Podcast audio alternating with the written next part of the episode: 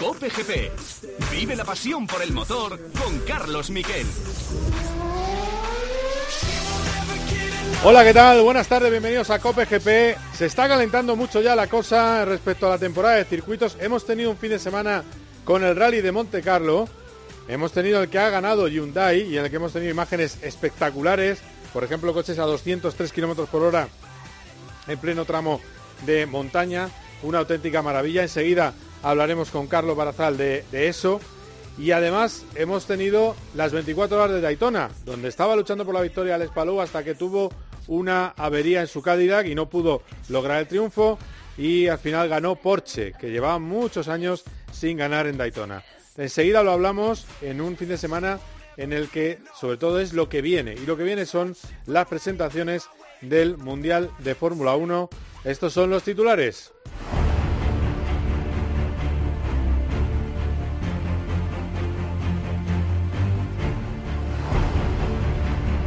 El 2 de febrero, esta misma semana, tendremos ya la primera imagen del nuevo Haas. El 5 Sauber, se presenta Sauber. Me vais a perdonar que lo llame Stake F1, que es el nuevo nombre con el que se le conoce. El 5 de febrero Williams, el 7 Alpine.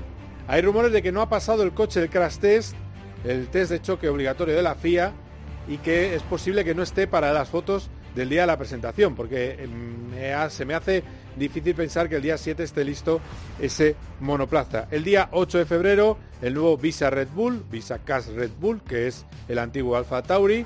Eh, en fin, otra, otra gracia también que vamos a tener a la hora de adelanta el Visa, ¿eh?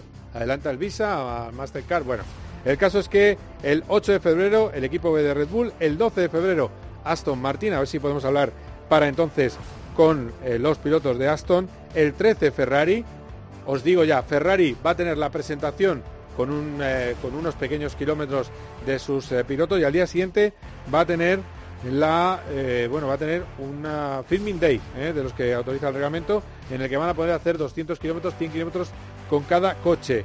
El 14 de febrero dirá los morados dos Mercedes y McLaren y el 15 de febrero Red Bull. Esa eso es lo que nos espera y ha facilitado a Aston Martin un vídeo de Fernando Alonso en su primer día de trabajo en la fábrica.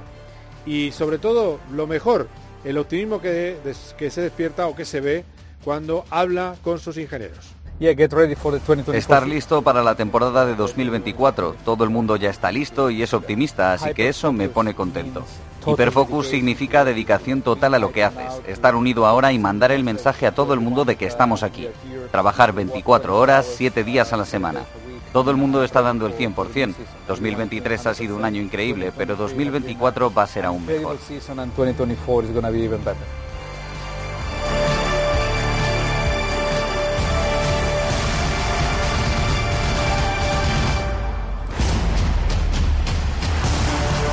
Un Fernando Alonso que hablaba también de ese primer día en la fábrica. Escuchamos el día de las mariposas en el estómago. Escuchamos al asturiano. Uh, Hola a todos, es el primer día de 2024, un día interesante y emocionante a la vez.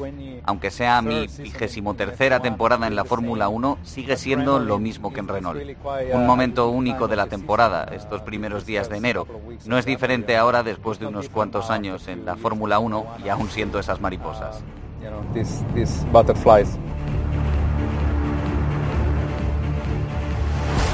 La noticia de este fin de semana ha sido sin duda las dos renovaciones. La primera, que adelantamos en COPE a las 12 de la mañana, el boletín de las 12. A veces hay que recordar cuando se adelanta la noticia porque no es fácil.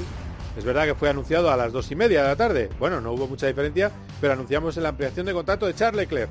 Leclerc, nadie sabe cuánto dura el contrato, contrato multianual, se habla de cifras superiores a los 30 millones de euros. La Gacheta de los Sports llega a decir que incluso 50 millones en su último año si lo llega a cumplir, que sería 2029, porque sería un contrato de 3 más 2, al menos eso es lo que nos dicen los colegas italianos, porque oficialmente Ferrari no ha dicho nada. Hasta 2027, si el coche le sigue gustando o está contento, ampliaría o automáticamente se iría hasta 2029. Si ve que ese Ferrari con dos temporadas de nuevo reglamento no rinde o no lucha por el título, pues a lo mejor Leclerc toma otros aires. El otro lado del box, en el otro box, Carlos Sainz no ha renovado todavía. Mensaje claro del piloto madrileño. Quiero las condiciones exactas que quiero. ¿Por qué? Porque soy el que ha eh, ganado una carrera para Ferrari el año pasado. Es decir, que mm, yo no sé cuáles son las dudas, pero yo creo que no están de acuerdo del todo en las condiciones. Ya pasó en la anterior renovación. Carlos siempre quiere renovar, pero que se reconozca su importancia en el equipo. Y hay, y esto no es un mensaje de él, este lo digo yo, hay escuderías que, en que estarían encantados de tener a Carlos Sainz en sus filas. O sea que Ferrari, que tampoco se, se confíe, creo que debe ser prioritario que renueven y yo creo que van a renovar a Carlos Sainz y que Carlos Sainz va a seguir en Ferrari al menos un par de dos temporadas más. La de 2025 y la de 2026. Eso es lo que yo creo que va a pasar. Me extrañaría otra cosa, aunque ahora es el momento un poco de no estar del todo de acuerdo en las condiciones del contrato las dos eh, partes. Vamos a ver si llegan pronto a ese acuerdo. Y luego está lo de Lando Norris. Al día siguiente, también, también lo, eh, lo adelantamos en esta emisora. Lando Norris. A las 5 se iba a producir el anuncio, a las 5 se produjo el anuncio de su renovación. Lando Norris tenía contrato hasta final de 2025. Bueno, pues también contrato multianual. Se rumorea que con cláusulas de salida, si no es el coche competitivo, por eso no se dice el número de años. Una vez más lo mismo. Y el que dice que quiere ser campeón con McLaren y que la temporada pasada fue la señal absoluta de que McLaren está en el buen camino para hacerlo. Escuchamos a Lando Norris. Simplemente estoy muy contento por quedarme con la gente con la que he crecido y me ha ayudado a crecer como piloto y como persona. El equipo es tan fuerte como lo ha sido siempre y es con quien creo que puedo ganar campeonatos. Me he preparado mejor que nunca y estoy en una muy buena posición. Me siento confiado y todo está en su lugar. Todo está en su lugar, eso dice eh, Lando Norris. Y Lando Norris también habla de la posibilidad de ser compañero de Verstappen y la verdad es que de una sinceridad atroz. Dice que no tiene sentido ir al equipo que está hecho a imagen y semejanza del mejor piloto de la parrilla. No es lo más inteligente. Escuchamos a Lando Norris sobre Verstappen. ¿Es Max uno de los mejores pilotos en la Fórmula 1? Absolutamente. Creo que lo ha demostrado lo suficiente. Está en un equipo que está muy cómodo y muchas cosas están construidas a su alrededor. Y si quieres enfrentarte a él, que es el mejor del mundo, no es lo mejor que puedes hacer. No es inteligente.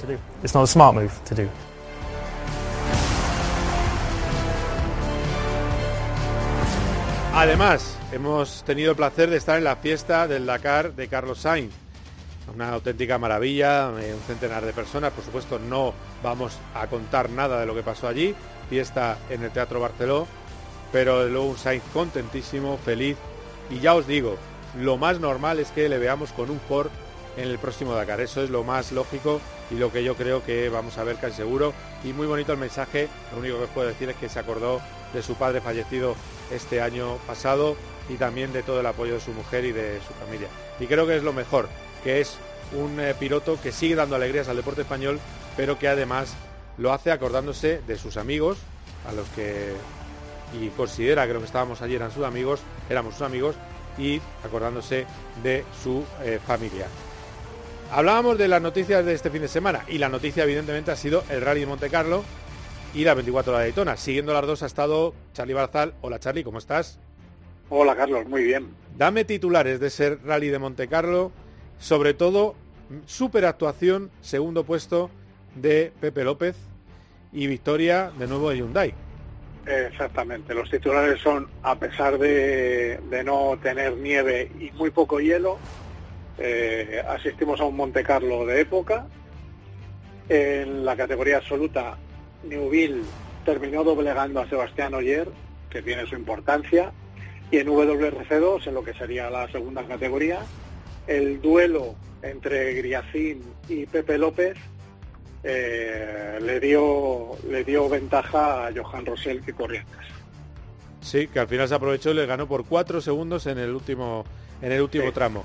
La victoria, vamos a hablar luego, ya os recomiendo que estéis aquí porque vamos a hablar con Dani Juncadella, estas cosas que hacemos no son sencillas. Hay que llamar a Estados Unidos y hay que, eh, si todo va bien, hablaremos con él porque estamos entre dos vuelos. Es decir, va, en un enlace, en un momento del enlace, va a hablar con nosotros Dani Juncadella.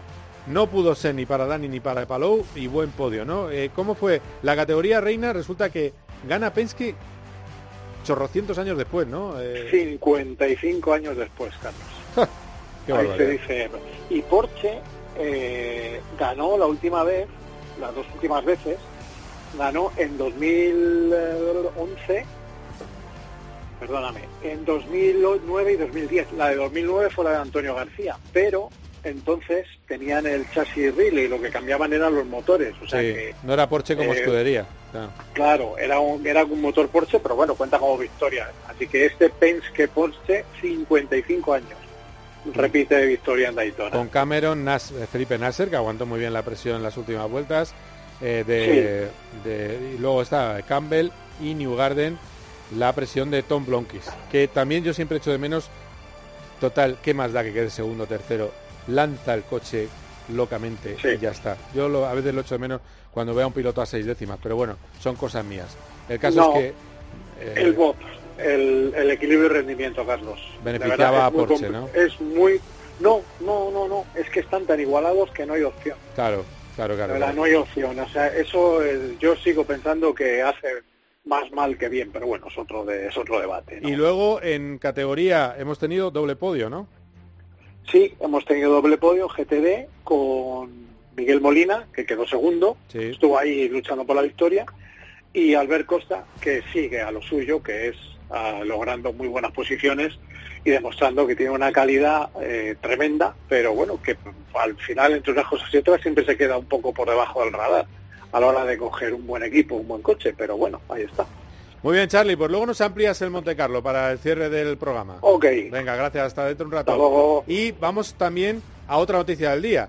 Ha debutado, o mejor dicho, se ha presentado con KTM, pues el hombre al que todos esperan, el debutante Pedro Acosta y va a ser protagonista en este programa. Enseguida hablamos con Pedro Acosta, le preguntamos sobre ese sueño de podios y de victorias en el que le han colocado ya antes incluso de empezar la primera carrera. La Gas Gas es una derivada de KTM, equipo español, Augusto Fernández y el eh, tiburón de Mazarrón. Enseguida hablamos con él, tendremos a Juncadella, tertulia Fórmula 1 con Roldán Rodríguez y con Fabio Marqui y por supuesto un poquito más de Rally Monte Carlo. Quedaos aquí, estos Cope GP enseguida ya, aquí nos ponemos de pie, Pedro Acosta. Cope GP por la noche en la radio. Todo lo que ocurre en el deporte y las exclusivas de Juanma Castaño. El Madrid tiene una postura muy fría, sobre todo comparándola con la de las últimas temporadas. Y la información que yo tengo es que tampoco hay ningún ultimátum o, fecha para que Kylian Mbappé tenga que decir nada.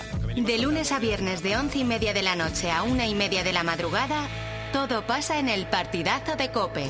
El número uno del deporte. Cope GP. Vive la pasión por el motor con Carlos Miquel.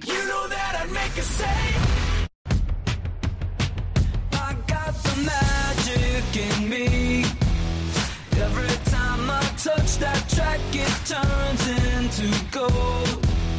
Everybody knows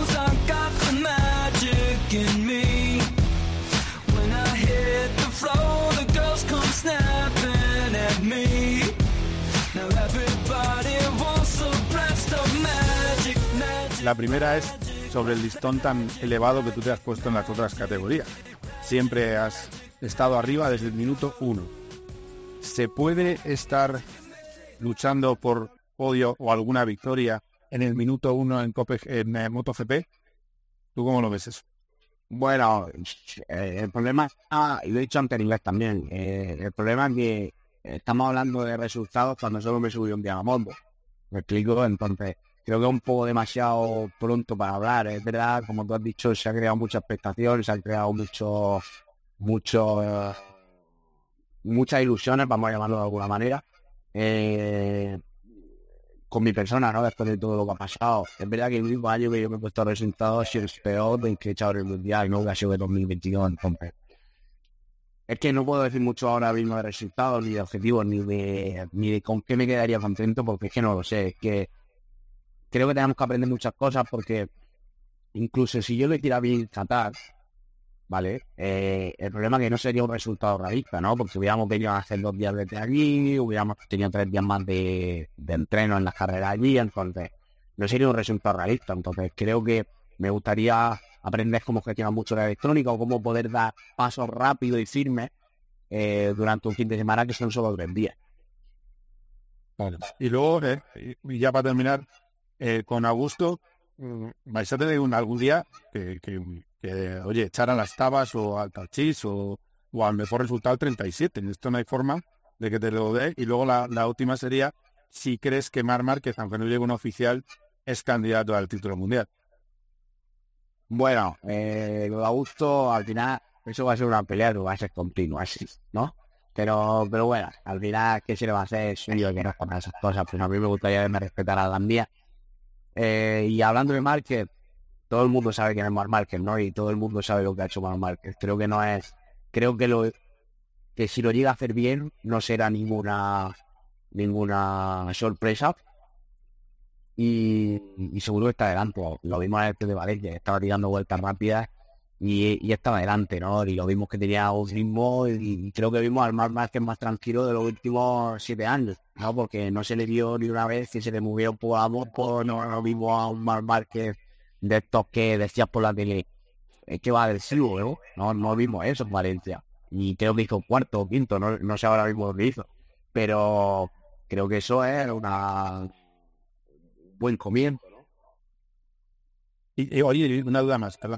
¿Tanto te pueden copiar con la telemetría que pierdes tu, tu valor? Quiero decir, el hecho de que se comparta el juego entre las entre las eh, entre los eh, compañeros de marca. Bueno, creo que todo hay que enseñarnos, ¿no? Porque creo que sobre todo nosotros estamos en un punto, o sea, el grupo KTM creo que estamos en un punto de mejora continua y creo que esto nos ayuda un poco más a que todo se agilice también. Eh, tú puedes ver mil veces cómo juega Leo Messi y nunca llegas a jugar como Leo Messi, ¿no? Entonces, te pueden copiar, está claro, todo se puede copiar en la vida, pero no es tan fácil. Muchas gracias, ¿eh? Muchas gracias. Chao, gracias.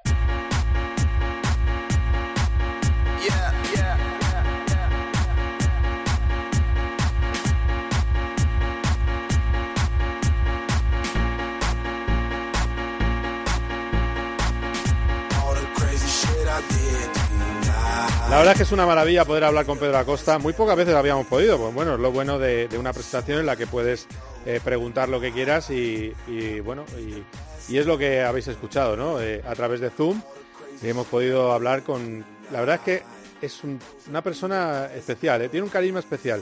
Fijaros si no, para ver el carisma, resulta que no le funcionaba Borja González, que también estaba en ese Zoom, no le funcionaba el, bueno, la cobertura y entonces lo ha mandado por escrito pero como la, de prensa del equipo hablaba en inglés, se lo ha mandado en inglés y esto es lo que le ha dicho a Borja cuando lee su pregunta el bueno de Pedro Acosta, que por cierto sí que dice que va a cambiar cosas en la moto que vio en el primer test para estar más cómodo con ella y tener una mejor adaptación a la KTM. Un Pedro Acosta que como habéis visto no quiere hablar de resultados porque sabe que está en la cima del motociclismo mundial en fin, vamos a escuchar a Costa, gracia incluida. Macho, lo podría haber escrito en español. Eh, y ya hablando de las plazas de MotoGP, creo que tener a Pedrosa y a Paul aquí creo que nos ayudarán bastante a eso, ¿no? A, ir mejorando, a entender un poco cómo, cómo gestionan ellos, cómo, cómo son las carreras de MotoGP y estas cosas creo que nos ayudarán bastante. Doy paso en este momento en COPGP a la persona que más sabe de motos de este país, Borja González. Hola Borja, ¿qué tal? ¿Cómo estás? ¿Qué tal, Carlos? Ya menos, bueno, ya, sé menos, ya se me ha ido olvidando. Ya, ya se te ha ido un poco, ¿no? Ya está la cosa más flojilla. ya he bajado del, top 10, creo. Soy como Rafa Nadal, ya me, he caído de, los primeros puestos de la lista. Siempre está, es más bonita la historia de resurgir que ganar siete veces seguidas. Es mejor, Por eso. Mucho mejor historia. Las, las derrotas venden más que las victorias. Esto es algo... Ah, ha ganado, qué bonito. Eh, bueno, escucha una cosa. Eh, ¿Te vas ahora mismo a Malasia? No sé cuánto te queda para coger el avión. ¿Pero te vas ya? Eh, media hora estoy embarcado y sí, sí, hay test 6, 7, 8, tengo que estar antes. Y bueno, pues a ver qué, es lo que pasa. Es una prueba con mucha expectación por ver qué pone cada uno en la pista, porque va a haber cambios, ya lo, lo anunciaron en la presentación de Ducati, las mejoras tanto en motor como en aerodinámica. La de aerodinámica no la hemos visto, además el motor sí que la tuvimos en, en, el test de Valencia, eso para los pilotos que llevarán la 2024, estará evidentemente pues el factor Mar Márquez en su segundo test, porque de momento solo ha hecho un día con la Ducati y ahora pues le, toca seguir el camino y ver si sigue si sigue generando la expectación que, ha levantado y luego ver pues también cómo se han conseguido arreglar algo la situación Honda y Yamaha que van a entrenar más días que los demás porque con las nuevas concesiones tanto Marini, Mir, eh, Rins, Quartararo, todos estos pilotos van a poder disponer de seis días y ya sabemos que Honda tiene un programa intensísimo de, de, pruebas eh, para este año, ya mejoró la moto para el test de Valencia y Yamaha por su parte pues también ha hecho, se le esperan grandes cambios, incluso ha fichado alguna persona de Ducati, es decir, que, han puesto carne en el asador los japoneses para que nadie piense que van a estar dormidos y luego pues, pues otra, pues muchos más detalles como por ejemplo pues el novato Pedro Acosta, eh, que es uno de los pilotos que yo recuerdo recuerdo pocos que hayan generado tanta expectación en su subida a MotoGP en los últimos en los últimos años. Sí, yo, yo creo, vamos, hemos, hemos hablado con él, ahora, bueno, lo hemos escuchado, mm, eh, ya, se te, ya te vale preguntarle en inglés, eh, por escrito. Eh, es verdad que la expectativa es de que gane alguna carrera. Es decir, ya no estamos hablando de que se acerque al podio, al top 5, no. Que llegue y haga algo que desde hace muchos años no se ve en MotoGP. Desde, la llegada de Mar Márquez prácticamente no se ve que llegue un piloto debutante y empiece liando la parda en la categoría, porque se ha complicado mucho, porque técnicamente eh, se han complicado mucho las máquinas y también porque se ha convertido MotoGP en un mundial donde están todos los grandes, están en una categoría pegándose y es muy difícil meter baza. ¿Tú eso cómo lo ves?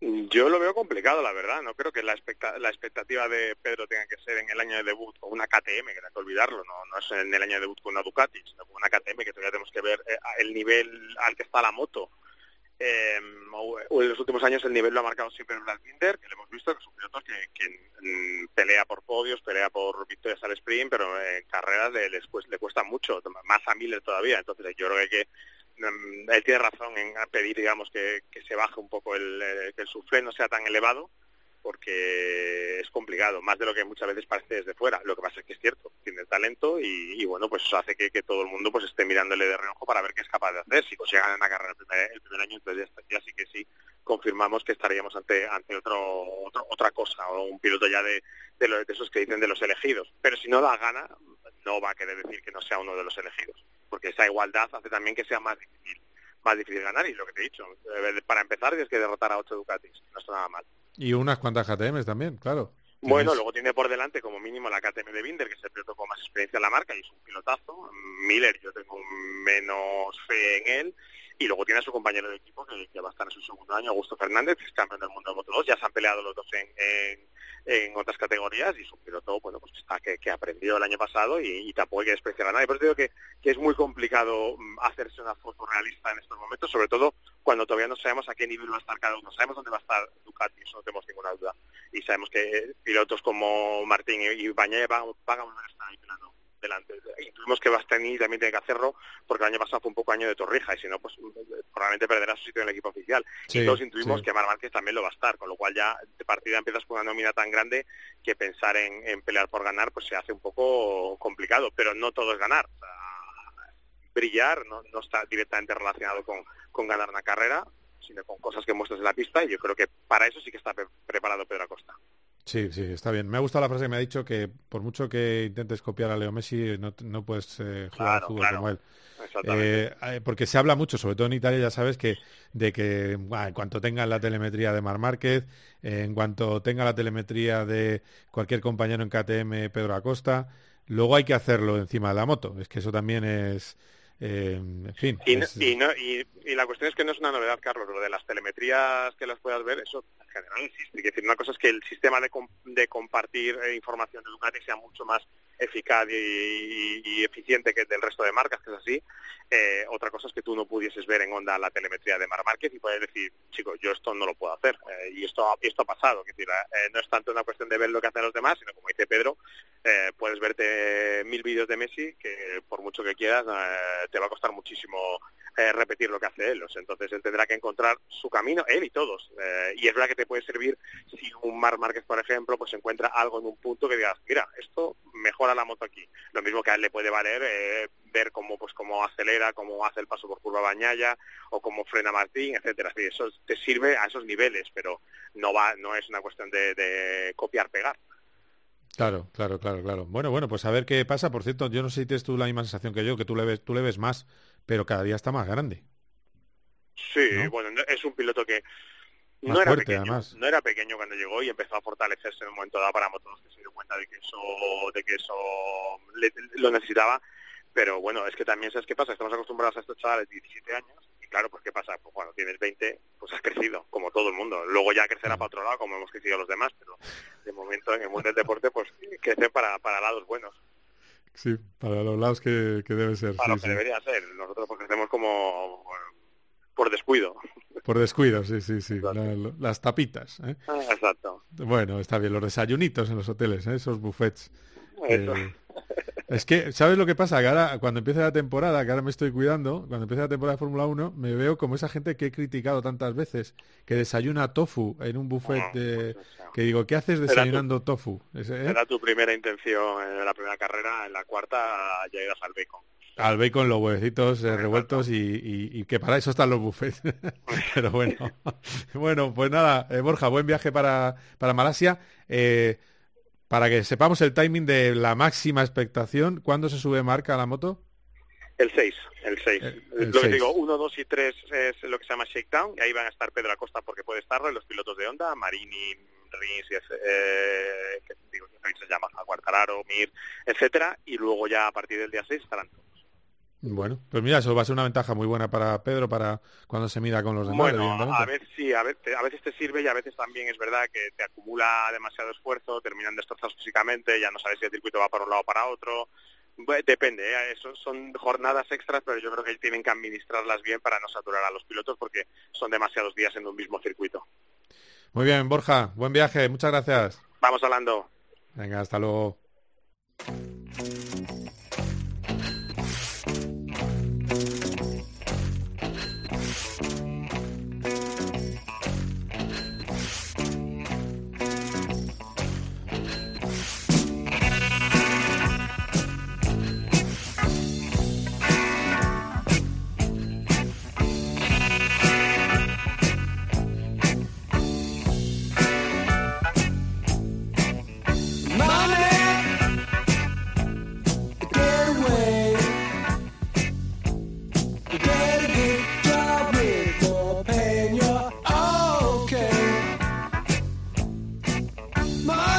Nos vamos a Nueva York. Allí está, antes de venir para España, Dani Juncadella. Hay que ver, he puesto Money, la de dinero que debe estar haciendo este año con esta mega temporada que va a hacer de turismos.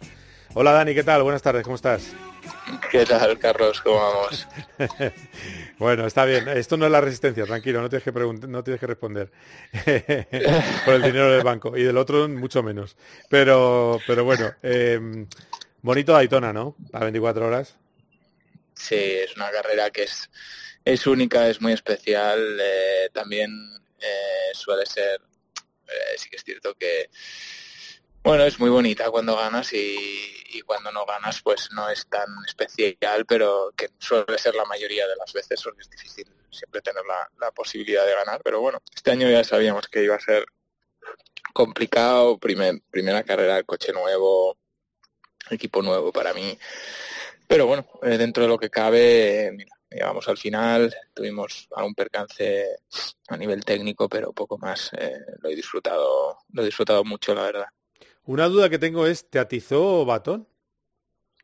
Sí, bueno, a mí no, o sea, eh, fue a mi compañero a Sims por la noche, creo que tuvieron un toque y no sé si eso acabó desencadenando en, en el problema técnico que tuvimos, yo diría que sí. Eh, porque aunque fue pequeño el toque, eh, rompió la luz trasera derecha y, yo creo que rompió el tanque de aceite del motor.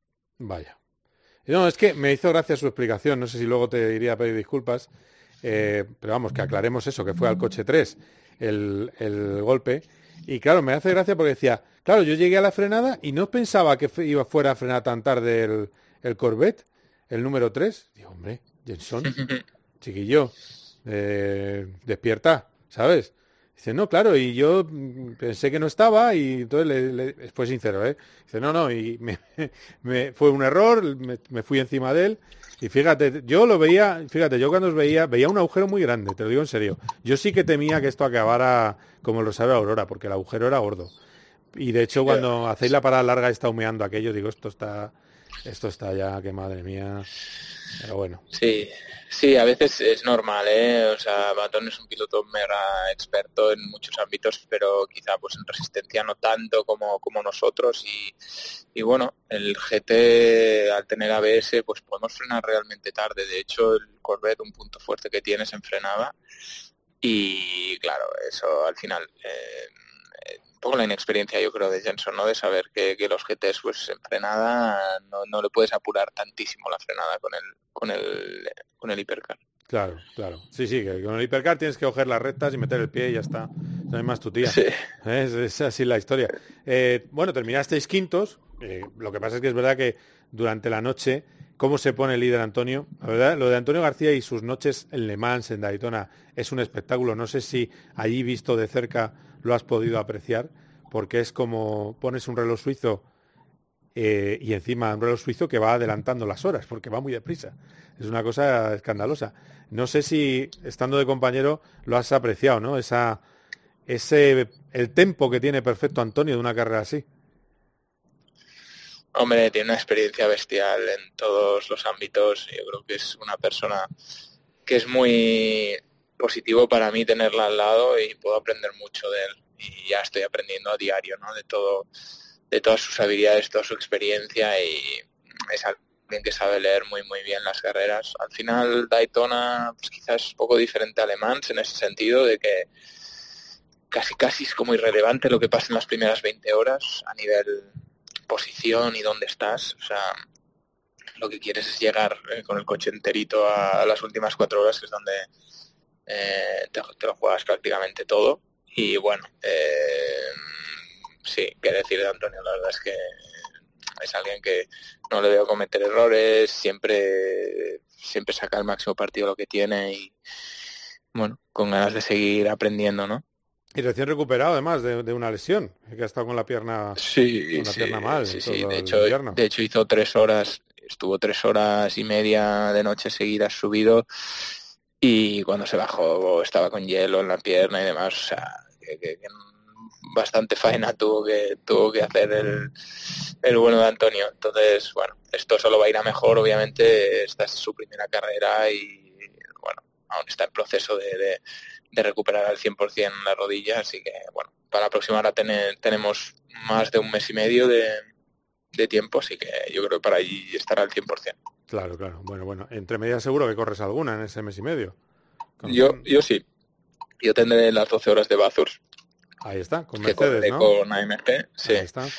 Y luego tengo la primera del WEC en Qatar. Eh, otra vez con Corvette, así que buenas, buen mes por delante. ¿Ves que te he puesto bien la sintonía? sí, exacto. bueno, bueno, bueno, está, está bien, está bien. Eh, bueno, habéis sido muchos españoles.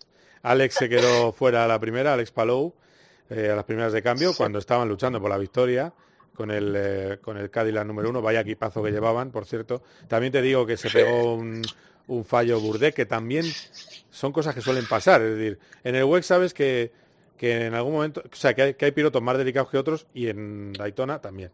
Eh, Burdé muy rápido, pero también tuvo una excursión que les hizo retrasarse, pero, pero estaba segundo cuando peta el motor, cuando rompe el motor.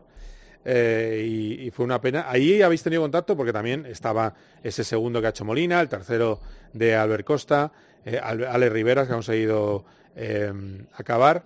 ¿Allí teníais contacto con los españoles o no hicisteis alguna barbacoa o algo?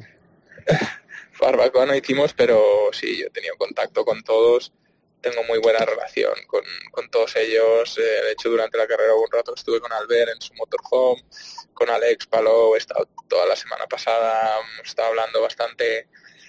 Eh, a Miguel y a Alex Riveras los he visto también. O sea que está, está muy bien esta primera carrera del año porque pasamos casi dos semanas enteras aquí y compartimos muchos momentos juntos, con lo cual eh, es divertido, ¿no? Está súper bien empezar el año con Daytona, siempre es uno, uno de los highlights. Lo de Alex lo tiene muy claro, ¿eh? Las 500 millas, las 500 millas, las 500 millas. Sí, Alex está hecho para competir en Estados Unidos. Esto está, está claro que es su objetivo y la verdad es que está teniendo un exitazo, ¿no? Es un pilotazo. Llegó aquí con el con el prototipo y nada, primera tanda que se sube también ya fue el más rápido. O sea, está a un nivel bestial. Sí, Sí, lo que se llama estar de dulce, ¿verdad? Es un piloto en estado de dulce. Por cierto, mira, me acordé de ti también porque he hablado con un con un eh, alguien que corrió con, eh, en el equipo de Verstappen, corrió hablando de pilotos en estado de dulce, corrió en el equipo de e-racing eh, con, con, Julián y, y, me decía que, que yo, yo no me lo tomaba tan en serio. Está Verstappen es top de las carreras de simulación, top mundial. Sí, sí, sí, sí, sí, es top. Top, top sin duda. O sea, es el mejor piloto sin duda real dentro de lo virtual y bueno, también es el que más horas le dedica, ¿eh? pero eso no quita que, sí, sí, eh, el mejor en lo real y el mejor en lo virtual. Sí, sí, es tremendo. Julián Rodríguez es con el que estuve, yo creo que la tienes que conocer. Eh, con el que estuve hablando. tiene, buenísimo simuladores, gran piloto. Que es ingeniero además y que tiene, tiene unos eh, simuladores eh, estupendos. Estuve probando en el simulador. Me quedé en, Spa de la pole, me quedé a seis segundos y medio en la vuelta. No está mal, no está mal. Eh, o sea que no me salió mal, pero pero bueno, no sé si me hubieran sancionado por fuera de pista. bueno, en Orrus. Sí, no, en Orrus, en Orrus di una vuelta bien en Orrus. O sea, estoy tan acostumbrado. No, pienso decirle nunca más a nadie que fondo fácil Orrus. Porque es que es que tienes que coger la línea, que si no patas arriba. no, no, no. no, no, es tan fácil como parece. No, no, no, no, no, no, tremendo, tremendo. Y se suda además en el simulador. Eh, Hombre, tú dirás. Pero bueno, es lo que hay. Eh, bueno, pues a ver qué, qué pasa eh, con, las próximas carreras. ¿Alguna cosa más que te ha llamado la atención? Yo, fíjate, yo sí que pensaba que ganabais, pero claro, si me has dicho que, a la mañana era insoportable. Yo creo que no teníamos, no teníamos la velocidad que tenía el Ferrari y el BMW.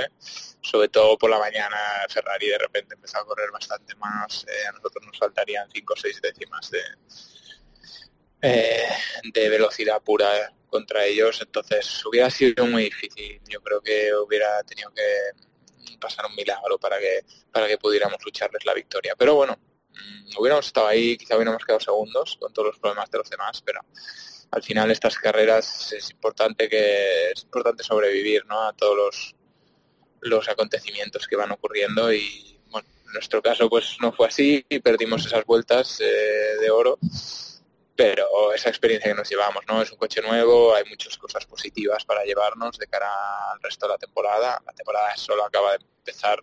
Sí que es cierto que siempre es un sabor agridulce, ¿no? No poder luchar la victoria en Daytona porque es una carrera tan especial, tiene un premio tan especial, pero bueno, em, por suerte el año pasado ya la gané, entonces eso que eso que me llevo, ¿no? Que ahora no voy a sentir esa presión de decir, Buah, quiero ganar esta carrera algún día. Ya, ya la tenemos ahí, si se puede ganar más veces, pues bienvenido sea.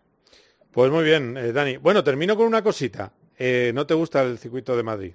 ¿No te gusta, macho? ¿No te gusta? bueno, es que, a ver, o sea, es el circuito... Es que no, entiendo que no es el circuito final, lo que pasa que lo que he visto en los simuladores lo que han hecho hasta ahora, madre mía, o sea, es que es una piedra, enteramente. Y, y yo lo digo abiertamente porque porque, porque a mí no me, no me va a generar un problema, ¿sabes? Pero los pilotos de Fórmula 1 no lo dirán, pues porque no lo podrán decir, pero vaya, que es la opinión de la mayoría de ellos. Y ah, sé cuál es. Y no les gusta. Es un desastre. Y ya está, no voy a poner nombres, pero sé que no le gusta a nadie.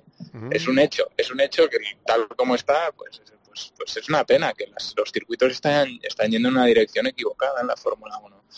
Y bueno, pues no sé eh, de quién será la decisión y si, si eso genera eh, pues mm, que te acerque más a los aficionados y que haya más afición, pues perfecto. Si esa es la dirección que coge la Fórmula 1 y en lo que se está convirtiendo, pues vale, pero, pero es una lástima. A mí me hubiera encantado que hubiera una opción de reestructuración del Jarama, por ejemplo, eso me hubiera parecido una bestialidad, me hubiera parecido increíble. pero ya sé que, bueno, pues por muchas razones eso no es algo posible y lo que tú quieras. Sí, en el fondo Montmeló no es un circuito atractivo, ¿sabes? O sea, no, no hay carreras en las que haya muchos adelantamientos, eh, es difícil tener una carrera que disfrutes mucho, o sea, no estoy a favor de siempre correr en Montmeló, o sea, me parece bien que haya alternativas, pero pero macho, la alternativa que hay ahora sobre el papel, que luego espero que me equivoque y espero que el circuito sea un éxito, o sea, por el bien del Gran Premio de España, si es que solo faltaría, ¿sabes? Al final yo soy el primero que me interesa que haya Gran Premio en España y que sea un éxito. Hombre, hay dos... Sí, sí, sí. Hay, hay dos de ahí al circuito que he visto o que parece que hay, joder, macho. Pero escúchame, eh, yo, yo, yo te entiendo, ¿eh? ¿eh? Efectivamente no hay puntos de adelantamiento y es peligroso. Y vale, estamos de acuerdo, pero también es cierto que ese circuito sin peralte, como se está viendo en las simulaciones, es otra cosa distinta. Con el peralte será más entretenido. La curva después del peralte no va a ser tan rápida, va a ser un punto de adelantamiento, va a ser más lenta y más ancha. Es decir, ahí, ahí tienen un kilómetro y medio con el que pueden todavía hacer algo muy interesante. O sea que vamos a. Yo por ahí le daría un poco de, de chance. Y luego otra cosa. Tampoco no es maravilloso Jeddah, las Vegas es una chuscada importante, Miami es otra chuscada. Quiero decir que de, los nuevos urbanos semiurbanos no, no tiene, yo creo que es hasta mejor, sinceramente, porque la Vega sobre el papel la veíamos y nos cortamos la pena. Luego, sin embargo, la carrera fue buena. Entonces, claro que también dices, no. o sea, yo, tengo ahí, termino, tengo un corazón dividido. Qué bonito Suzuka y qué tronchos de carrera nos está dando en seco el problema para mí no son los circuitos, el problema son los coches. O sea, si al final si tú haces un coche que tan eficiente, tan difícil de adelantar, tan difícil de seguir al coche delante, pues bueno, pues, pues, pues, es que normal que busques hacer circuitos en los que en los que haya adelantamientos o en los que pasen cosas, circuitos más peligrosos o más tal también pues entiendo que tome esa dirección, pero no sé, si volviéramos a coches de hace años, pues quizá volveríamos a tener cargas excitantes en circuitos que son una auténtica pasada para el piloto, ¿sabes? Suzuka mismo, yo la primera vez que fui fue el año pasado y joder, es una barbaridad de circuitos, ¿sabes? Y ir a un sitio así ya como piloto, pues es un, es un disfrute, porque dices, ¡fuah! Estoy en una catedral del, del, motor, en un sitio que tiene una historia, no sé, ¿sabes? Es, una pena que, que, que, pierda ese ADN, los, pierdan ese ADN los circuitos, pero bueno, yo, yo qué sé, ¿sabes? Al final yo no, yo de esto no sé, yo solo puedo comentar de lo que me, me atrae un circuito o no. Eh, Jeddah que ponías como ejemplo, pues bueno, un circuito que para calificación es muy espectacular de ver, y yo lo he disfrutado las calificaciones que ha habido en Jeddah, pero sí que es verdad que, bueno, pues luego pues, te puedes encontrar un truño de carrera. Entonces, eh, bueno, pues eh, sí, no lo sé, no lo sé. Yo al final, mira, mi opinión fue sobre un modelo del circuito virtual que al final haga saber lo que se parecerá con la vida real, con un coche que no es el coche real, porque las velocidades que hacía Álvaro Carretón en las curvas, eh, ese grip que tiene ese Fórmula a uno pues no creo que sea el real. Entonces que al final, bueno, eh, obviamente pues yo lo, englobo todo en un saco como del circuito de Madrid de Fórmula 1, pero hay que cogerlo con pinzas y en el fondo el que me conoce sabe que a mí me divierte más el salseo de Twitter de poder decir algo así que, lo que digo, que lo que digo en concreto, ¿sabes? Te va la marcha.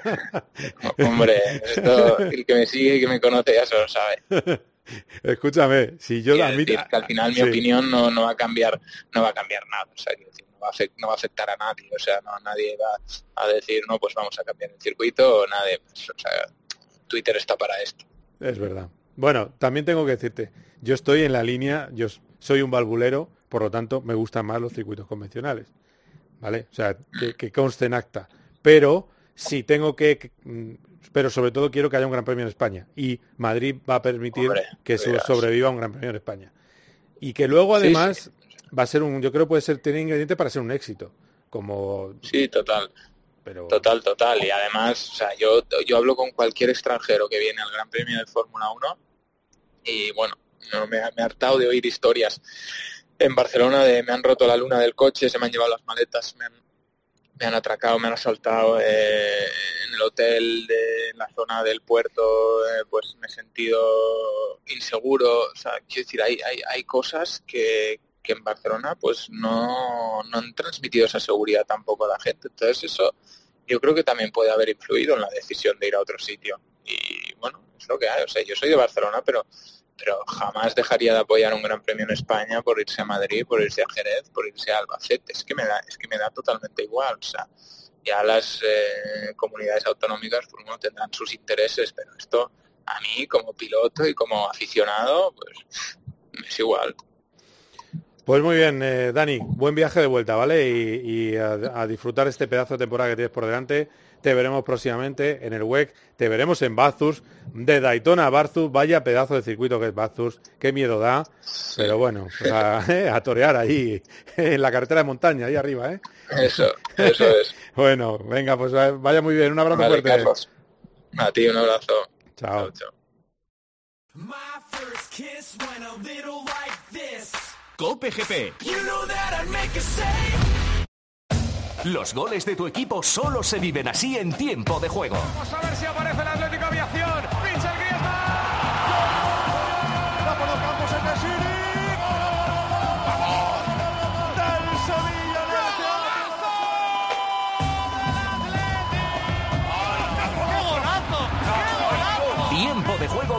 Paco González, Manolo Lama y el mejor equipo de la radio deportiva. El número uno del deporte. Cope GP. Vive la pasión por el motor con Carlos Miquel.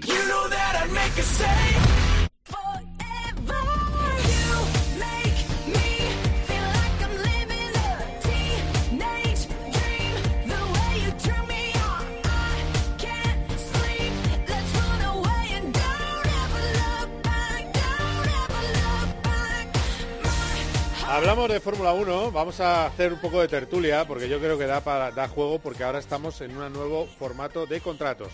Se hacen contratos por varios años, no se dice por cuántos años y eso sí, en el ambiente está el 2029, que es lo que se dice que ha renovado Charles Leclerc por Ferrari y para hablar de ello tenemos a Fabio Marqui, Mundo Deportivo. Hola Fabio, ¿cómo estás?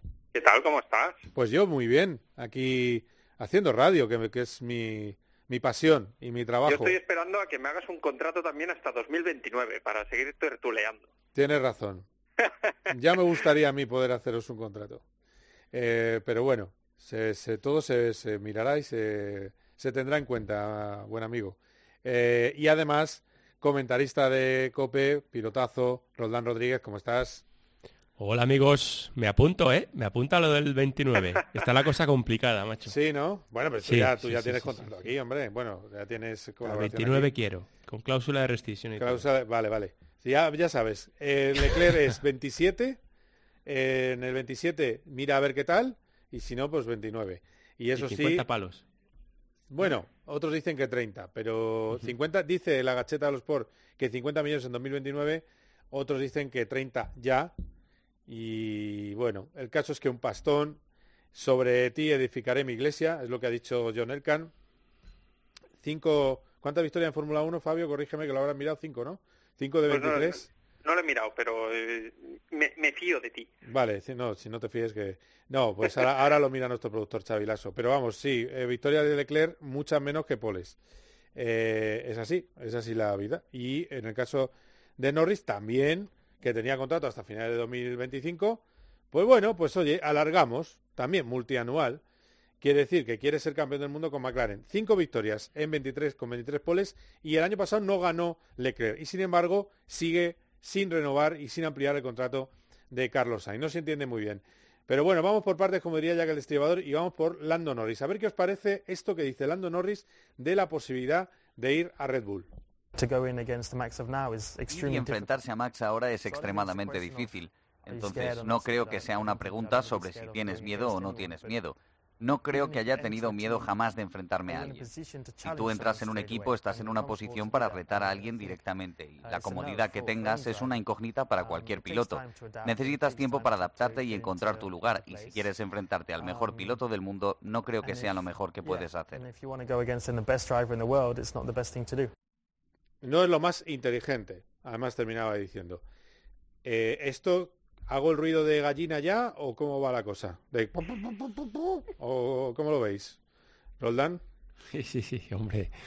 A ver, em, lo que dice es sensato. Otra cosa es que nos guste más o menos, ¿no? O sea, a mí me parece, me parece que, todo el mundo es muy consciente de lo bueno que es Verstappen, salvo que, seas Fernando Alonso o, incluso Hamilton, te diría, y entonces dicen, no, no, que me dejen su coche, que, que, lo fundo, que lo gano, ¿no? Pero quitando eso, yo creo que todo el mundo es realista y entienden que para poder ganar a Verstappen tienen que tener un coche mejor que Verstappen. Y eso yo, es lo que entiendo un poco entre líneas, ¿no? Es decir, yo si voy de compañero de equipo al, equipo al, al, equipo en el que es el niño bonito, pues no le voy a poder ganar. Eh, por tanto, me quedo aquí, vamos a trabajar en un coche que funcione y entonces le podré ganar. Eh, que no es lo que nos gustaría oír, no es el James Hunt, no es tal. Correcto. Pero me parece hasta sensato, ¿eh? Bueno, pues fíjate. Eh, Fabio. A ver, yo lo veo sensato, pero sabemos que la Fórmula 1 de sensatos hay pocas cosas. Entonces, eh, sabemos además que la Fórmula 1 eh, lo que manda es el marketing, ¿no? Y un piloto de Fórmula 1 que además eh, mucha gente lo ve como el, sucesor de Ayrton Senna prácticamente, pues que aquí ahora, ahora entraré a criticarlo, pues no son las declaraciones que esperas. O al menos yo si soy fan de Norris, no son las declaraciones que espero. Yo si a Messi le preguntan si quiere ir a un equipo con Cristiano Ronaldo y me responde esto, pues digo, ostras, pues vaya bajón, ¿no? Eh, entonces, tú, lo que esperas que diga es, yo estoy preparado para cualquier reto, pero quería quedarme en McLaren porque es mi equipo y es mi familia. Pues vale, perfecto. Yo creo que ahí el asesor de comunicación o quien sea, pues no hizo del todo bien su trabajo. Y es lo que siempre yo digo de Lando Norris, que, sí, que es muy buen piloto y ha, ha sido muy rápido en las categorías inferiores y en la Fórmula 1 ha demostrado cosas, pero yo creo que le falta calle.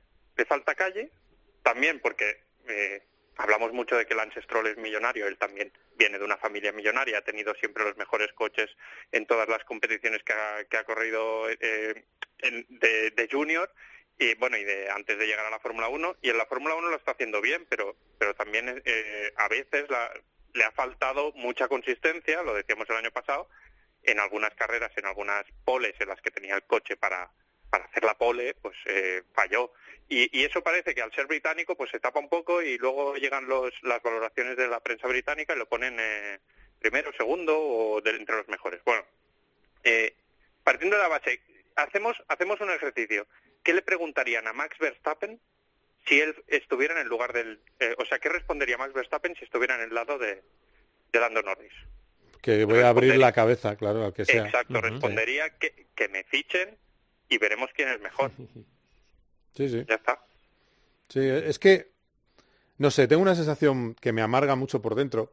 Eh, cuando llega una temporada y de 24 carreras, tengo la sensación de que los equipos de Fórmula 1 han dado 24 y 25 por perdidos. Eh, Mike Crack mm, ha dicho que no va a haber un cambio en el orden de fuerzas en el Mundial, viniendo del, del mismo reglamento a un reglamento exactamente igual, que puede haber un poco más de igualdad, pero que las fuerzas van a seguir siendo las mismas. Me da la sensación que han dicho, ya hemos descontado 24 y 25, ganemos lo que nos corresponda según el puesto en el que quedamos, quedemos, y a ver en el 26, con un motor nuevo, cómo sale la baraja. A mí me da pena, pero yo tengo un poco esa sensación hay tanto miedo a lo que ha preparado Red Bull para esta temporada y al propio Max que la gente se da por perdedora. Y claro, es un poco... O sea, que yo entiendo ¿eh? que como, como, como sinceridad es, estupendo. ¿eh? Yo creo que es muy sincero diciendo eso y está muy bien. Pero como marketing es bastante discreto, le está diciendo a su equipo, bueno, pues mira, yo estoy con vosotros porque no quiero estar al lado de este. Y, y además el equipo tengo a Lando Norris porque no puedo tener a Max Verstappen. O sea, es decir, es una cosa curiosa, pero bueno, es, es, eh, es así la, la, historia. También es verdad, no sé, Roldán, a veces los eh, pilotos tienen una tendencia a llevarse bien con el que gana, que también da un poquito de... A mí me produce un poquito de acidez estomacal.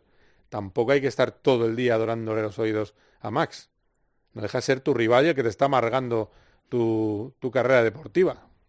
Es, va más con Lando, ¿no? Es un poco más Lando porque, fíjate, hablando antes del predestinator, eh, si le preguntan a él, otra cosa es que podría o no podría hacerlo, pero si le preguntan a él, em, seguramente diría a Red Bull, no, no, ponme al lado de este que yo le gano. Luego le ganará o no, pero yo creo que es más de, de Lando Norris, ¿no? Es ese perfil Y tú decías antes, Fabio, en categorías inferiores lo, lo hizo súper bien. El hecho es que quedó subcampeón de la Fórmula 2 eh, y lo hizo bien, ¿eh?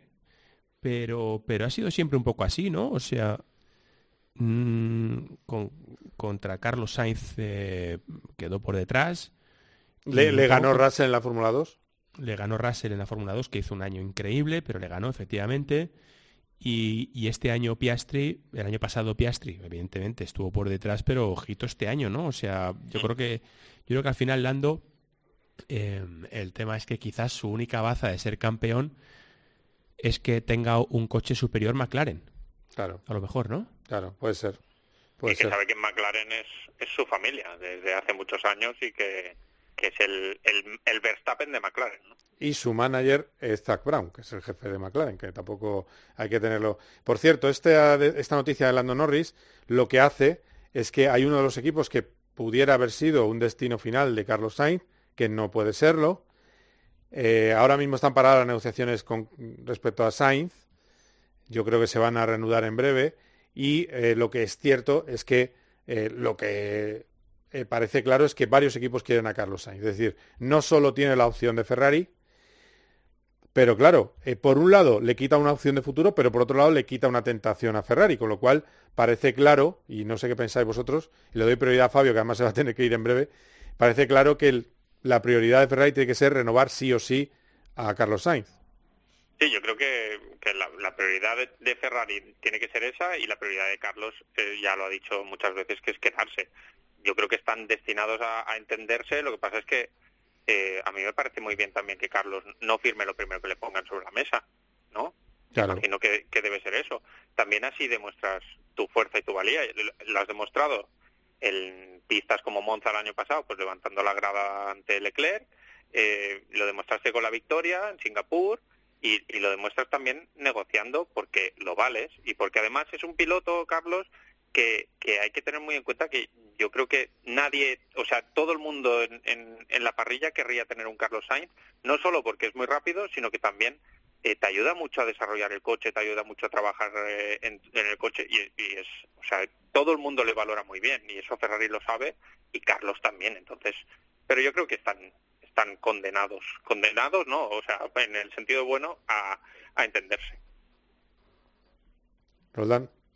Sí, eh, lo que no entiendo yo muy bien, y aparte no, no me gusta, ¿no? Pero, pero bueno, el equipo al final ha decidido que su primera espada es, es, y su prioridad es Leclerc, y como tú decías antes, Carlos, sobre, sobre Leclerc construiré mi, mi iglesia, ¿no? Sobre esta piedra. Sí, sobre esta piedra pues, eh, Pedro, construiré mi iglesia, sí, sí, sí Pedro. Total. Y es curioso, yo creo que Carlos, es que ¿qué mejor piloto pones eh, al lado de, de Leclerc, ¿no? O sea... Eh, ¿qué, ¿qué, piloto joven lo va a hacer mejor? Porque vamos a ver, ha renovado a, bueno, ha tenido a, a Oliverman, que es un, es un fenómeno, también ha fichado a Arthur Leclerc, de ambos jóvenes promesas de. Pero de verdad esperan que cualquiera de los dos sea mejor que Carlos en su puesto. Mm, es que es absurdo, ¿no? Entonces, ¿a quién fichas? Alguien que esté de vuelta ya, por decir algo, no sé, un, un Hamilton, un Russell. Russell no se va a ir de donde está, ¿no? Eh, me parece un poco, no sé, no, tiene mucho sentido para mí, la verdad, que, hagan eso, cuando efectivamente comparto contigo, Fabio, que Carlos es uno de los pilotos mejor valorados, porque una cosa es ser rápido, que lo es, otra es ser fiable, que lo es, pero es que además es un piloto que no saca la patita, que trabaja para el equipo, que cuando le dan A eh, hace A, cuando le dan B hace B, y, saca un, un, un, provecho espectacular durante todo el año, ¿no? De la, de la máquina que le dan y, hace mejor el equipo, o sea, es un piloto de equipo. No es nada fácil encontrarlo de Carlos, ¿eh? lo decimos hace tiempo, pero, pero es evidente, ¿no? Por tanto, no entiendo muy bien, supongo que será un tema de Carlos, fíjate que haya dicho que haya dicho que no a lo que le han ofrecido de remuneración y de plazo, me da la sensación, ¿eh? o sea, esto sin tener ninguna información, solamente su opinión, porque yo entiendo que Ferrari le habrá dicho, oye, mm, a lo mejor hasta el 2037 no, pero quédate un par de años y el otro 2029. ha dicho.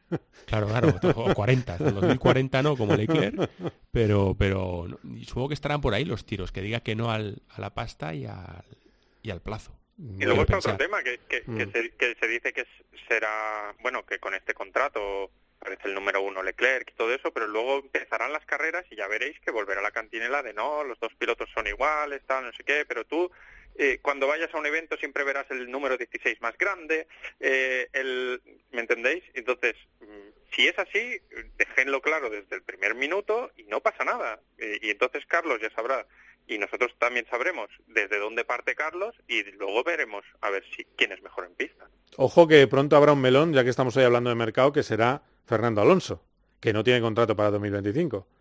Que es verdad. Todos pensamos que lo normal, si va bien el Aston Martin, es que amplíe contrato, pero ahí está la, la duda. Amplías uno, amplías dos, saltas al, al nuevo reglamento. Bueno, eh, ya sabéis que en verano suele decir Fernando, así que ya veremos. Eh, y que es muy suyo y que ahí sí que va a haber pocas filtraciones.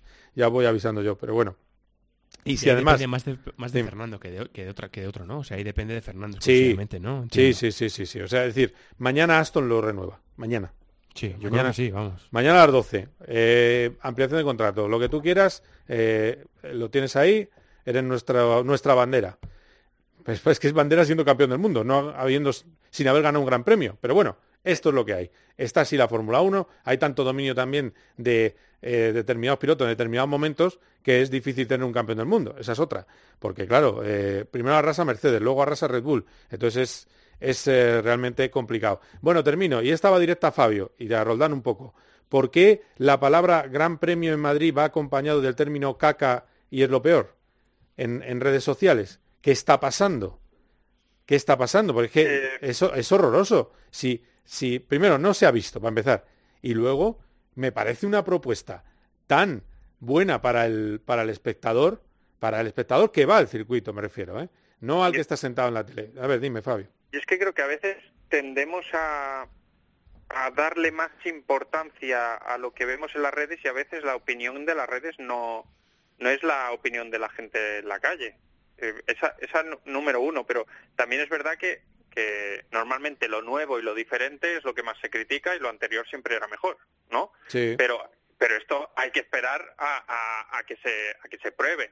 Eh, también es verdad, bueno, yo en mi caso aquí, aquí en Cataluña sí que es verdad, o en Barcelona, sí que es verdad que, que la gente se pregunta, ostras, ¿cómo puede ser esto? Pero si el circuito de Cataluña ya es un circuitazo de que tiene todas las instalaciones perfectas y tal, y ahora se van a Madrid y será como Valencia, pero entonces le tienes que explicar todo y, y claro, a, mí a mí a veces se me, se me sorprenden de mi posición en el sentido de que, vale, sí, yo no me escondo, vivo en Barcelona y me encantaría que siguiera la Fórmula 1 en Barcelona porque está al lado de mi casa. Pero, pero, y que luego también el cariño que le tienes a la gente del circuito. Pero sí que es verdad que, que, que tienes que tienes que tener las cosas claras y como periodista evaluar las cosas tal y como han venido y hay que dejar claro que lo que se está haciendo en Madrid tiene mucho sentido y tiene mucha calidad, es decir, es de primer nivel, que aquí a veces venía la Fórmula 1 o viene la Fórmula 1 y en la ciudad no te das cuenta, pero es que yo estoy seguro que cuando vaya la Fórmula 1 a Madrid, eh, pues eh, habrá un show y un espectáculo que es el que tendría que haber ahora en estos últimos años y ha faltado en Barcelona. Entonces, eh, yo creo que las cosas se están haciendo muy bien. ¿Que el circuito podría ser mejor? por lo que he visto ahí en la simulación, pues claro, seguramente podría ser mejor, pero tampoco me lo puedes comparar con las carreras que hay en el circuito de Barcelona-Cataluña, porque yo siempre he defendido que tendría que haber cambios en el, en circuito, porque las carreras tampoco son divertidas. Es un circuito muy de test, perfecto para sacar conclusiones, pero en carrera pues hay poca, chicha. Eh, entonces, bueno, pues dejemos, está muy bien ¿eh? valorarlo antes de, que pase, pero dejemos que pase entonces valoremos y a ver qué se puede mejorar. Igual tenemos dos grandes premios en España. Pues mira, mejor, ¿no? Sí, sí, es que lo bueno es que haya, cuanto más grande premio en España, mejor. Es que pasó con Valencia. Eh, cuando entra Valencia, empezó la cacería. No, cuanta, si tenemos dos carreras, mejor para todos. Y si amplía contrato Barcelona, estupendo. Eh, y lo, lo de la simulación. Resulta que a mí me han dicho que eso va a cambiar un montón. Pero un montón. ¿Por qué? Porque, por ejemplo, en la simulación no hay un peralte de, de, del 30% de inclinación. No lo hay. Habría que ver cómo queda eso. Habría que ver, me han contado que va a ser más lenta la curva detrás del peralte. Eh, bueno, que todo, hay un montón de detalles técnicos que están trabajando ingenieros para hacer el circuito definitivo. Es decir, no Igual está el faltan circuito definitivo. puntos de adelantamiento, pero Eh, sí, eso es lo que más falta, evidentemente. Y un poquito peligroso a priori, ¿no? O Y sea, peligroso, sí, sí. Hay un par de zonas ciegas rápidas que vales de, vas de muro a muro. Sí. eh, que, pero claro, estamos hablando de un simulador ¿eh? también, chicos, ¿eh? O sea, Sí. que efectivamente... Sí, yo pero- esta cacería tampoco la entiendo. o sea, Sí, ah, claro, ¿no? claro. O sea, quedan, estamos que- en el 26. Y Las Vegas también decían que iba a ser mirando el circuito, el cerdito ahí eh, girado y tal, y que vaya tal y no sé qué, y luego la carrera estuvo muy bien. Sí, pero, pero comparar el dibujo, vale, eh, insisto, que, la- que los oyentes lo sepan, va a cambiar, no es exactamente lo que va a haber. Pero aparte de eso, compararlo con los circuitos últimos urbanos, no es peor. Es decir, comparar con Miami, comparar con Jeddah, comparar con Las Vegas, no es peor que ninguno de ellos. El dibujo, ¿eh? Y, y lo, que, lo que se ve. Entonces, bueno, y vamos te digo a una cosa.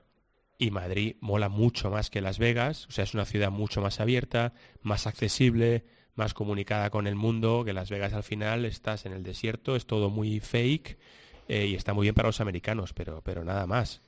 O sea, en Madrid tienes el metro, tienes Europa y o sea, es tipo Miami, pero en vez de estar muy arriba, como está en, en Miami, está lejos, no está en el centro-centro, Sí. creo que está mejor posicionado Madrid. O sea, que yo creo que tiene buena pinta, la verdad, vamos, muy buena. Oye, para, las, em- para dime. las empresas, no- o sea, será mucho más fácil eh, coger eh, pases VIP para sus clientes y hacer allí llenarlo de, invitados y tal, que no, tú imagínate, eres una empresa y tienes que comprar un palco en Las Vegas. Eh, Pues impensable, ¿no? Eh, Yo creo que, que, que Madrid tiene una vertiente porque también estamos pensando, imaginaos que no está en Ferrari Carlos y que se ha retirado Fernando Alonso, que bueno, Fernando no le queda demasiado al final.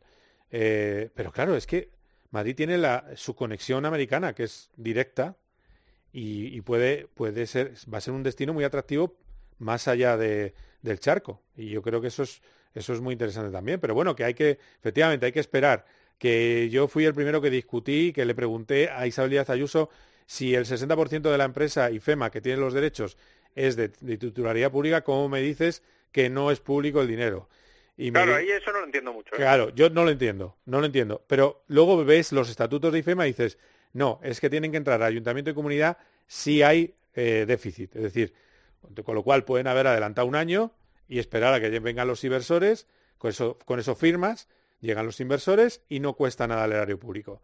Si no llegan los inversores y entra en déficit, tiene que entrar, eh, tiene que entrar ahí la comunidad del Ayuntamiento de Madrid. Eso es lo que hay. Pero es verdad que de momento, que es lo que quieren presumir las autoridades políticas, no hay dinero público como tal, en el sentido de en el presupuesto de la Comunidad de Madrid hay tanto para, este, para esta carrera. Pero luego también habrá un gasto de montaje, que eso que sí que seguramente sea por parte del ayuntamiento, eh, y de calles, cerrar calles, todo eso. Bueno, pero que en cualquier pero también me ha hecho gracia porque resulta que le cuesta al erario público, que a mí no me parece mal, porque me parece una inversión estupenda, 25 millones al año o más ya, 30, Barcelona, y parece, tú lees algunos, ves algunos medios, parece que no cuesta nada. Y es completamente a, a subvención. O sea, que, Claro, claro, la diferencia es que el circuito ya está creado. Es decir, que, aquí sería un, un dispendio, ¿no? Ca- Cada año en Madrid para, para pues todo el tema gradas y todo lo que tengan que montar. Claro, es, es diferente. El, el modelo, lo que pasa es que si explicas que todo viene de inversión privada, pues entonces eh, fenomenal. sí, yo Pero creo tiene que, que ser así, tiene que ser así. yo ¿no? creo que acabará siendo así, porque al final yo creo que aquí no es solo los inversores que consiga IFEMA, es la Fórmula 1 la que va a traer a sus amigos. Creo que va a ser así. Pero también es cierto que yo tengo derecho a preguntar y le pregunté a, a la presidenta eso. Vamos, yo creo que, que hay que saberlo también. Que no. Y además te digo una cosa, si mañana dicen, hemos puesto 40 millones para los 10 años estos, digo, perfecto, no pasa nada. No, no, no, no, no hay ningún problema. Es que van a venir 450 por año. Igual que no Pero tengo... hay que pensar que, que igual, igual eh, en Las Vegas se pensaban que se iban a gastar algo y luego ese, ese precio se incrementó. Además, decir, claro. igual puede También. pasar también aquí en Madrid. O, También. o- o puede salir muy bien o puede salir muy mal, pero bueno, También. criticarlo ya de inicio eh, parece... Sí, es, es increíble. Bueno, a ver si tenemos los dos. Fabio, te dejo que tienes que entrar en el, Vale. en el Twitch. Que vaya bien. Venga, un Hasta abrazo, amigo. Luego, chao, chao, chao. Bueno, eh, pues terminamos, Roldán. Sí. Eh, hemos, eh, al principio del programa hemos escuchado hablando de hiperfocus a Fernando Alonso. Ujú. Hiperfocus es el lema que se le ha ocurrido a los de marketing de, de Aston Martin eh, no hace falta explicarlo, que están absolutamente con todo para, para ir a por... Y él lo va explicando, hiperfocus. Todos están igual de hiperfocus. Pero yo sé que tú eres del, muy de, del optimismo. Pero ya has visto My Crack. Mm, no va a haber un cambio. Con lo cual, ¿tú no crees que esto se trata de ser el mejor del resto? Y en este caso el resto es ser el segundo, que está muy bien. Eh, yo creo que ese es el objetivo, la verdad. Creo que ese es el objetivo porque pensar de dónde viene Aston Martin y que este año 2024 pueda consolidarse como una pelea contra Mercedes, contra McLaren, contra Ferrari. O sea, yo creo que el objetivo eh, eh, ambicioso creo que es ese. Otra cosa es lo que nos gustaría a nosotros, ¿no? O sea, como los aficionados, no quiero que pelee con Verstappen, quiero que gane y tal. Y yo creo que, que visto lo visto y según parece, ese es un sueño eh, entre difícil e imposible de cumplir, ¿no? O sea, aparentemente. Por tanto, me parece razonable eso que dice y me parecería un éxito increíble que se estén que estén peleando pues por, por el podium con, estos rivales, ¿no? Es que venimos de hacer antes de que llegara Fernando eh, decimonoveno y no, decimoséptimo y decimoquinto o algo así en el, en el Mundial de Pilotos, ¿no? Eh, Vettel y, y Stroll, ¿no? Por tanto, sí, creo que creo que en ese sentido el objetivo sería ese, estar ahí peleando con ellos y pero para pelear con ellos tienes que saltarte a McLaren que no es fácil es decir que no no, no lo tiene fácil Aston no, no bueno, ves. Porque, porque, se supone que vamos a tener un Mercedes fuerte y un Ferrari fuertes entonces que son los más duros de pelar el que está en esa categoría un poco más pequeña es McLaren yo creo que ese es el objetivo porque si tú estás imagínate eh, séptimo en parrilla con el cuarto coche sexto los podios no están tan lejos es decir, el 2023 ya no es una cosa tan, eh, tan imposible de repetir. Pero bueno. Y te diré más, yo creo que luego en carrera se ha demostrado que Fernando cuando salía adelante aguantaba más delante. O sea, quizás el objetivo es esa quali, ¿no? Encontrar un coche que sea rápido en quali para poder meterse en tercero, cuarto, quinto. Es que si te metes tercero, cuarto, quinto, que yo creo que es el objetivo, porque la velocidad Fernando la tiene, y si le hacen un coche puntero que aproveche bien los neumáticos, que yo mm. creo que ahí está un poquito la clave, poder atacar fuerte y sacar esas dos cimitas de más o tres, eh, te metes ahí delante, ¿sabes? Y, para mí sería un éxito, o sea, de verdad, o sea, y creo que es, creo que es el objetivo ¿eh? de, de Aston y de y como aficionados creo que deberíamos verlo así, más allá de que si algún día se despistan los dos Red Bull, pues podamos soñar con, con victorias. Pero vamos, yo creo que ya estaría bien pelear con podiums. Bueno, pues a ver, a ver qué pasa. Ojalá, ojalá las cosas le vayan bien y tengamos a los dos españoles luchando por los podios eh, con un poco de pique entre ellos, incluso no pasa nada. ¿eh? Vamos a divertirnos. Show, ¿eh? espectáculo, la nueva Fórmula 1. Esto es así. Pero bueno, que gracias, Roldán. Vamos a hablar. Un abrazo, amigo. abrazo fuerte. Seguir ahí, esto es Cope GP.